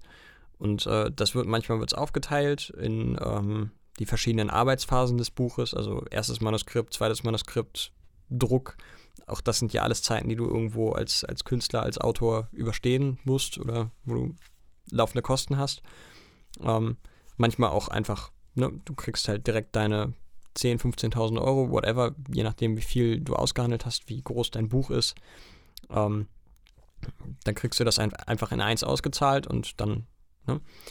Dann ist es so, dass da teilweise äh, diese Prozentzahlen, also pro verkauftes Buch, wenn du jetzt 1 Euro pro Buch kriegst und du hast 15.000 Euro, das sind jetzt komplett fiktive Zahlen, äh, und du hast 15.000 Euro äh, als Vorschuss bekommen, dann äh, kann es sein, dass du erst ab dem 15.000 und ersten Buch pro Buch bezahlt wirst, pro Buch Geld bekommst, weil diese 15.000 Euro erstmal wieder reingeholt mhm. werden müssen. Aber alles danach ist dann quasi der Bonus, der Erfolgsbonus, der ist dann zum Teil auch höher. Das sind alles Vertragsdetails, so das kannst du alles aushandeln, aber so im Prinzip funktioniert es, ja. Und ich denke mal, an die Auflage wird dann auch das Marketing angepasst. Also irgendwie ein Pappaufsteller vorne im Schaufenster oder so ja, das ist alles ein, Zusammenspiel. Da kannst du jetzt nichts losgelöst von, von dem einen oder dem anderen sehen. Also das ist ja gerade in, in etwas kleineren Verlagen ist sowieso so, dass da alles irgendwo miteinander zusammenhängt, dass jeder mit wem redet und ja, also das eine bedingt das andere. Wie hoch ist die Chance für jemanden? Also wie muss ich mir das vorstellen? Gibt es pro Kleinstadt hunderte kleine Verlage und auch so die, ich sag mal, die so zu zweit, zwei Tage die Woche in einer Dachgeschosswohnung sind, so ein Verlag die vielleicht auch noch irgendwie, da kannst du auch hingehen und sagen, okay, ich habe das und das Buch, Inhalt ist geil, mach da mal was draus. Und dann bringt man die hoch und sagen die auf jeden Fall ja, weil sie halt Spaß dran haben. Oder gibt es irgendwie so einen Verlag in der Stadt und wenn der ablehnt, lehnt er halt ab, weil der eh tausend Einsendungen am Tag bekommt? Es kommt halt immer drauf an. Also, wenn du jetzt zum Carlsen Verlag gehst und sagst, ey, ich habe hier meinen Science-Fiction-Roman, ja, das kannst du für gewöhnlich kannst du das vergessen. Also das ist halt, die kriegen ungefragt, selbst kleinere Verlage kriegen ungefragt so viel, so viele Manuskripte eingeschickt, dass da teilweise die Leute, die hauptberuflich damit beschäftigt sind, sowas zu lesen, nicht hinterherkommen. Und das ist halt sehr unwahrscheinlich. Ähm, klar, Self-Publishing, gerade in Zeiten von Amazon, wo du dir da in fünf Minuten einen Account zusammengeschustert hast, das äh, ist super schnell gemacht, da kann ich auch keine ablehnen, weil ist halt Self-Publishing. Äh, in ganz kleinen Verlagen besteht vielleicht eine Chance, das weiß ich nicht, das kann ich jetzt auch nicht sagen. Das kommt wahrscheinlich auch wirklich auch immer auf dein Buch an und auf den Inhalt deines Buches. Self-Publishing ist natürlich praktisch, äh, hat natürlich den Nachteil, dass du weder bezahlt wirst für deine Arbeit bis dahin. Also die Zeit, die du reinsteckst, in der du schreibst, in der du recherchierst, die machst du halt ehrenamtlich, das ist deine Sache. Ja. Äh, das andere Problem ist, du musst halt alles selber organisieren. Also Lektorat ist, finde ich, das Wichtigste. Ähm, soweit ich das mitbekommen habe im Verlag, also meistens die Ansprechperson, dann ist auch die Lektorin. Genau. Die deine Sachen so. liest, alles anstreicht, die auch Sachen sagt von wegen, okay, auf Seite 4 hat er jetzt eine Pistole in der Hand, die verliert er da und auf Seite 8 taucht die plötzlich wieder auf. So, was soll das? Oh. Ähm, die Seite für Seite das ganze Ding auseinander nimmt und dir sagt, was nicht gut ist, was halt perfekt ist für so ein Buch, weil sonst wäre halt Kacke. Ähm, das musst du selber organisieren. Und ich glaube, ich meine mich zu erinnern, das hatten wir irgendwann mal in einem Kurs, dass ein privates Lektorat, also wenn du wirklich jemanden anstellst für dein privates Buch, um das, also Korrektur zu lesen, dass das sauteuer sein kann. Es ist auch echt ein verdammt verantwortungsvoller und, und anstrengender Job. Also klar, für viele Leute mag das jetzt einfach klingen, du sitzt zwar in deinem Büro und liest den ganzen Tag Bücher, aber du musst mit, mit vollster Konzentration diese Bücher lesen, musst gleichzeitig auf äh, den Inhalt und auf die Rechtschreibung, auf die Zeichensetzung achten. Und das musst du auch machen, wenn das Buch scheiße ist oder du dieses Thema überhaupt nicht abkannst. Also, das, puh, ich würde nicht gerne tauschen wollen. Das ist schon verantwortungsvoll. Vor allen Dingen, wenn dieser, dieser Fehler, den du unter Umständen übersehen hast, wenn der abgedruckt wird, ja, dann kannst du mal hoffen, dass es eine zweite Auflage gibt, dass du den da wenigstens noch korrigieren kannst. Und es gibt kaum Bücher ohne Fehler. Es ist ja. Also, du kannst mir halt nicht erzählen, dass selbst in den größten Büchern mit 1000 Seiten, dass nicht irgendwo auch in der dritten, vierten Auflage nochmal ein Kommafehler drin ist. Das kann keiner rauskorrigieren. Ja. Und das sind halt nur die Zeichensetzungsfehler. Die inhaltlichen davon mal ganz abgesehen. Auch das kann ja immer mal wieder vorkommen. Das ist halt ein menschliches Kunstwerk, was Fehler beinhalten kann. Klar, absolut. Ich danke dir für diesen Einblick. Ja, ich hoffe, dass ich da jetzt äh, nicht zu viele Fehler reingebaut habe. Wie gesagt, ich bin ist auch ein bisschen her alles, aber so dürfte das eigentlich grob alles stimmen. Super, super spannend. Dann möchte ich abgeben in die fantastischen Spiele-News. Dem, dem, dem. Hey, es ist Sommerpause. Es passiert rein gar nichts. Überhaupt nichts. Nichts. nein. Dum, dum, dum. Dum. Ja. ja, und damit. Also wir kommen langsam zum Ende, liebe Freunde. Ihr merkt es vielleicht selber. Ja, genau. Jetzt haben wir nochmal zwei richtige Knallerthemen. Hammer. Und zwar sind wir in Bayern. Wir sind in Bayern nu. Und zwar äh, gibt es da einen gewissen Stefan Löw, ein Minister des Landtags aus Bayern.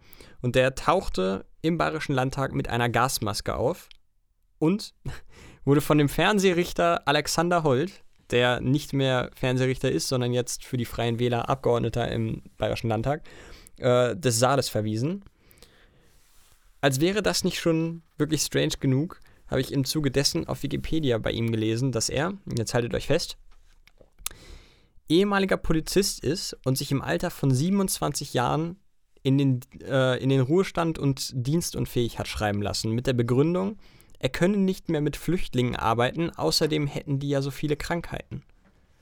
Mit 27 Jahren lässt er sich in den Ruhestand schreiben, weil er nicht mehr mit Flüchtlingen arbeiten will.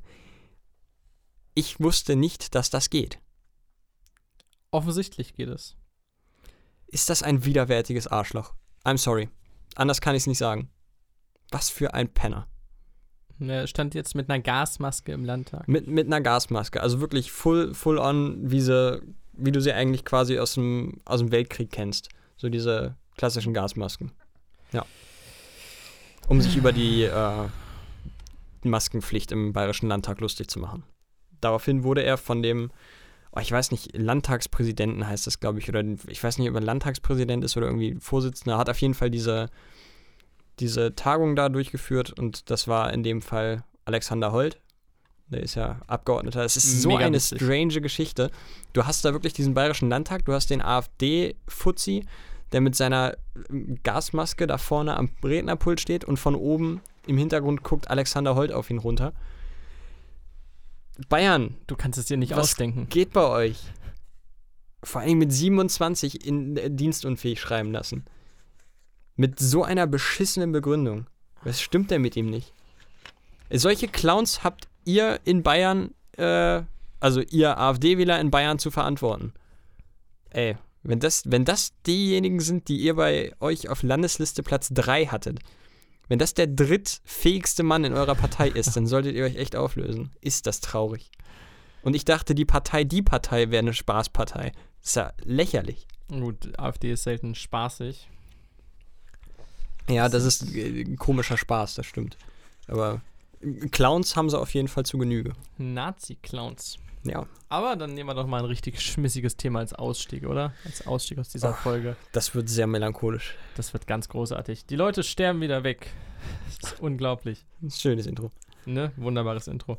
Äh, es sind weitere mindestens drei Promis gestorben aus der Medienwelt in der vergangenen Woche. Und deswegen habe ich das auch mal zum Thema genommen. Denn äh, der erste ist Thilo Brückner. Brückner. Brückner. Brückner, ein legendärer, kann man sagen, deutscher Schauspieler, der gerade die, ah, erstmal anders hinsetzen dafür, der gerade die deutsche Fernsehwelt sehr, sehr entscheidend geprägt hat. Früherer Tatortkommissar in ganz, ganz, ganz, ganz, ganz, ganz vielen Serien dabei gewesen. Der ist jetzt mit äh, 79 Jahren an einem Herzversagen gestorben. Glaube ich, in den Ostwindteilen zuletzt mitgewirkt. Und Rentnerkops war Und auch Rentnerkops. ganz groß jetzt die letzten Jahre. Thilo Brückner. Äh, auch gestorben ist Nick Cordero. Der war ein Broadway-Star. Du nickst. Ja, ja, ich hatte das gelesen, das war super tragisch, das stimmt. Ähm, es wird noch viel tragischer. Also Nick Cordero ist an Covid-19 gestorben, am Coronavirus. Ja, das, also er war 41. Ähm, ich werde jetzt kurz in Ansätzen erzählen.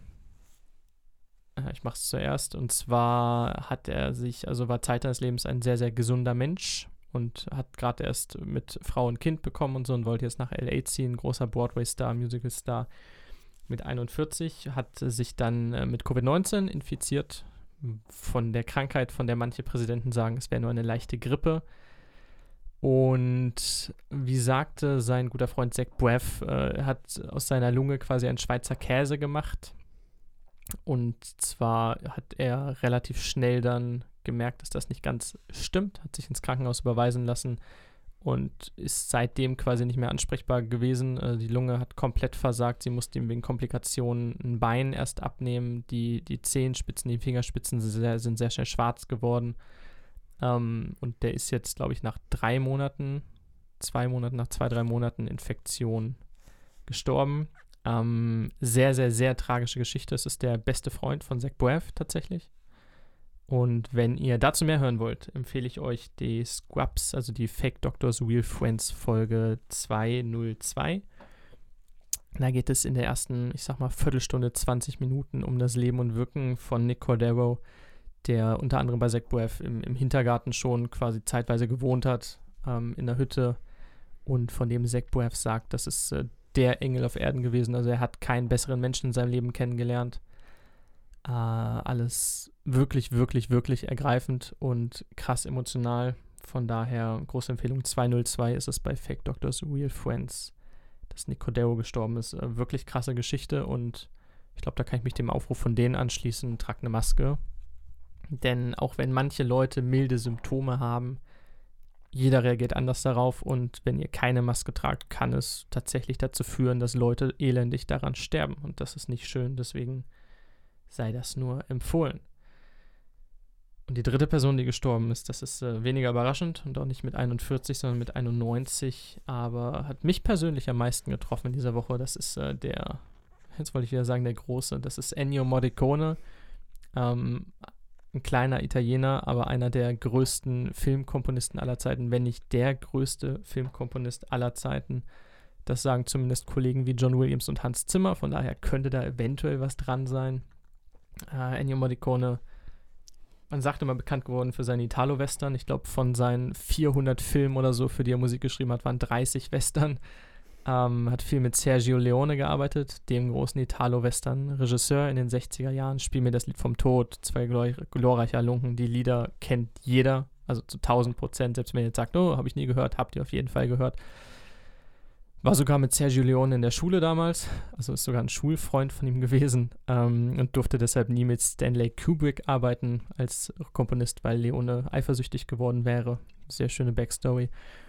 Äh, hat mich persönlich getroffen, weil ich ihn letztes Jahr im Konzert gesehen habe, was mich im Nachhinein sehr, sehr froh stimmt, denn es war schon damals seine Abschiedstour. Wie gesagt, der gute Mann war 91 Jahre alt und hat bis zuletzt Filmmusik gemacht hat, glaube ich, schon 2006 nach diversen fehlgeschlagenen Versuchen den Oscar für sein Lebenswerk bekommen, den Academy Award, um dann wiederum 2015 oder 16, also mehr als zehn Jahre später, nochmal den Oscar für The Hateful Eight mitzunehmen und doch nochmal einen Oscar für die beste Filmmusik zu bekommen.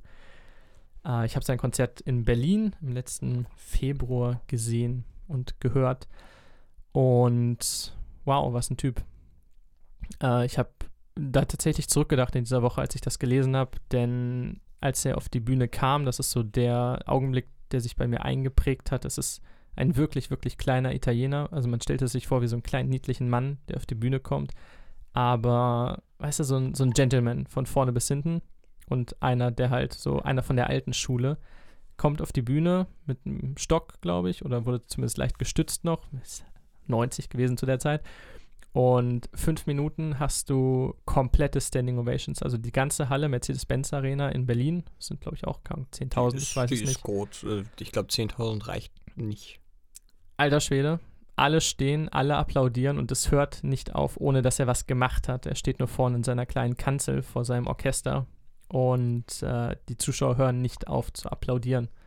Und es ist wirklich, wirklich der absolute Hammer gewesen, was dieser Typ geleistet hat, egal ob für die Filmwelt, für die Musikwelt, für die Verbindung dazwischen und auch menschlich. Äh, ich fand es sehr, sehr schön ganz am Ende. Er hatte mehrere Opernsängerinnen dabei, die seine Musik untermalt haben. Und äh, sie wollten ihn eigentlich vor der Zugabe, also es gab dann Applaus ne, fürs Orchester, für die Opernsängerin und so, und sie wollten ihn von der Bühne führen seitlich, also die Treppe schon runter, damit er gleich nochmal hochkommen kann für das letzte Stück, was er nochmal spielt. Und er hat dann fast schon unwirsch den Typen weggeschubst, der ihn die Treppe runterführen wollte am Arm. Ähm, denn er wollte gerne mit applaudieren. Also er hat sich dann quasi an die Seite gestellt von der Bühne, um seinem Orchester und seiner Opernsängerin zu applaudieren, weil das gerade deren Zeit ist, Applaus zu bekommen. Ah, Ennio Morricone. Äh, tut mir im Herzen weh, auch wenn es natürlich jetzt nicht überraschend ist und er, glaube ich, in seinem Leben mehr gemacht hat als die meisten Völker zusammen. Aber ist dennoch ein, ein großer, großer Verlust. Und äh, hat mich tatsächlich erwischt, wie lange kein Promi-Tod mehr. Seit damals, ich glaube, Carrie Fisher und Alan Rickman kurz nacheinander gestorben sind. Ah, es tut trotzdem irgendwie, es tut im Herzen weh. Das war echt ein ganz großer. Und wie üblicherweise die Zauberstäbe in den Himmel gereckt mit einem kleinen Leuchten. Denn das Antlitz sowohl von Thilo Brückner als auch von Nicodero als auch von Ennio Morricone, man wird sie nicht mehr sehen in dieser Welt, aber man wird sie weiter hören, spüren und sehen. Auch Nicodero hat noch einen Song rausgehauen. Wenn ihr die Scrubs-Folge hört, hört ihr den auch noch. Äh, hat, wollte eigentlich jetzt die Musikkarriere starten in L.A. und hat tatsächlich noch ein Lied rausbringen können, in dem er das Leben feiert. Alles relativ ironisch im Nachhinein, aber wunder, wunderschön. Und alles nur zu empfehlen. Auch die Musik von, äh, von Ennio Morricone, also Wahnsinn. Wow. Wow, das ist ähm, na, so viel Klamauk. Doch eine sehr tiefe Note, auf der wir enden, aber das ist doch auch mal auch mal was. Sonst Auch immer mal nur schön. Ein bisschen heiti teiti. gesetzter, das Ganze zu gestalten. Auch das muss mal sein. Ein bisschen Ernsthaftigkeit ist im Leben auch durchaus wichtig. Genau, aber nächste Woche gibt es wieder den gewohnten Bullshit mit äh, einer Prise Humor, mit ganz vielen Gags, die nicht landen. Von dir, ja. Von Das- mir gibt es gewohnten ist Qualitätsjournalismus. Und das ist noch viel größerer Quatsch. Also ich bitte dich. Siehst du, dann enden wir doch noch mit einem lächerlichen Lacher. Einem, mit einem leichten Lacher, mit einem Schmunzler. Ich wünsche euch eine wunderbare Woche. Ich hoffe, wir hören uns nächsten Montag wieder. In der Zwischenzeit folgt uns doch auf all den bekannten Kanälen, auf Instagram, auf Twitter, Wo wir bald wieder aktiv sind. wo wir bald wieder Nicht aktiv Twitter. sind. Nicht, nicht auf Twitter, wahrscheinlich nicht, aber auf Instagram auf jeden Fall. Äh, da überlegen wir uns gerade was Neues. Da kommt einiges auf euch zu. Ich mag diese Ähm, leeren Teaser. Absolut. Also es sagt gar nichts aus. Ebenfalls könnt ihr uns folgen auf Spotify, auf Apple Podcasts, auf allen weiteren Plattformen. Bewertet uns bitte auf iTunes, wenn ihr das noch nicht getan habt. Das hilft uns wirklich aus. Für den Rest eine wunderschöne Woche. Wir sehen uns. Bis dann.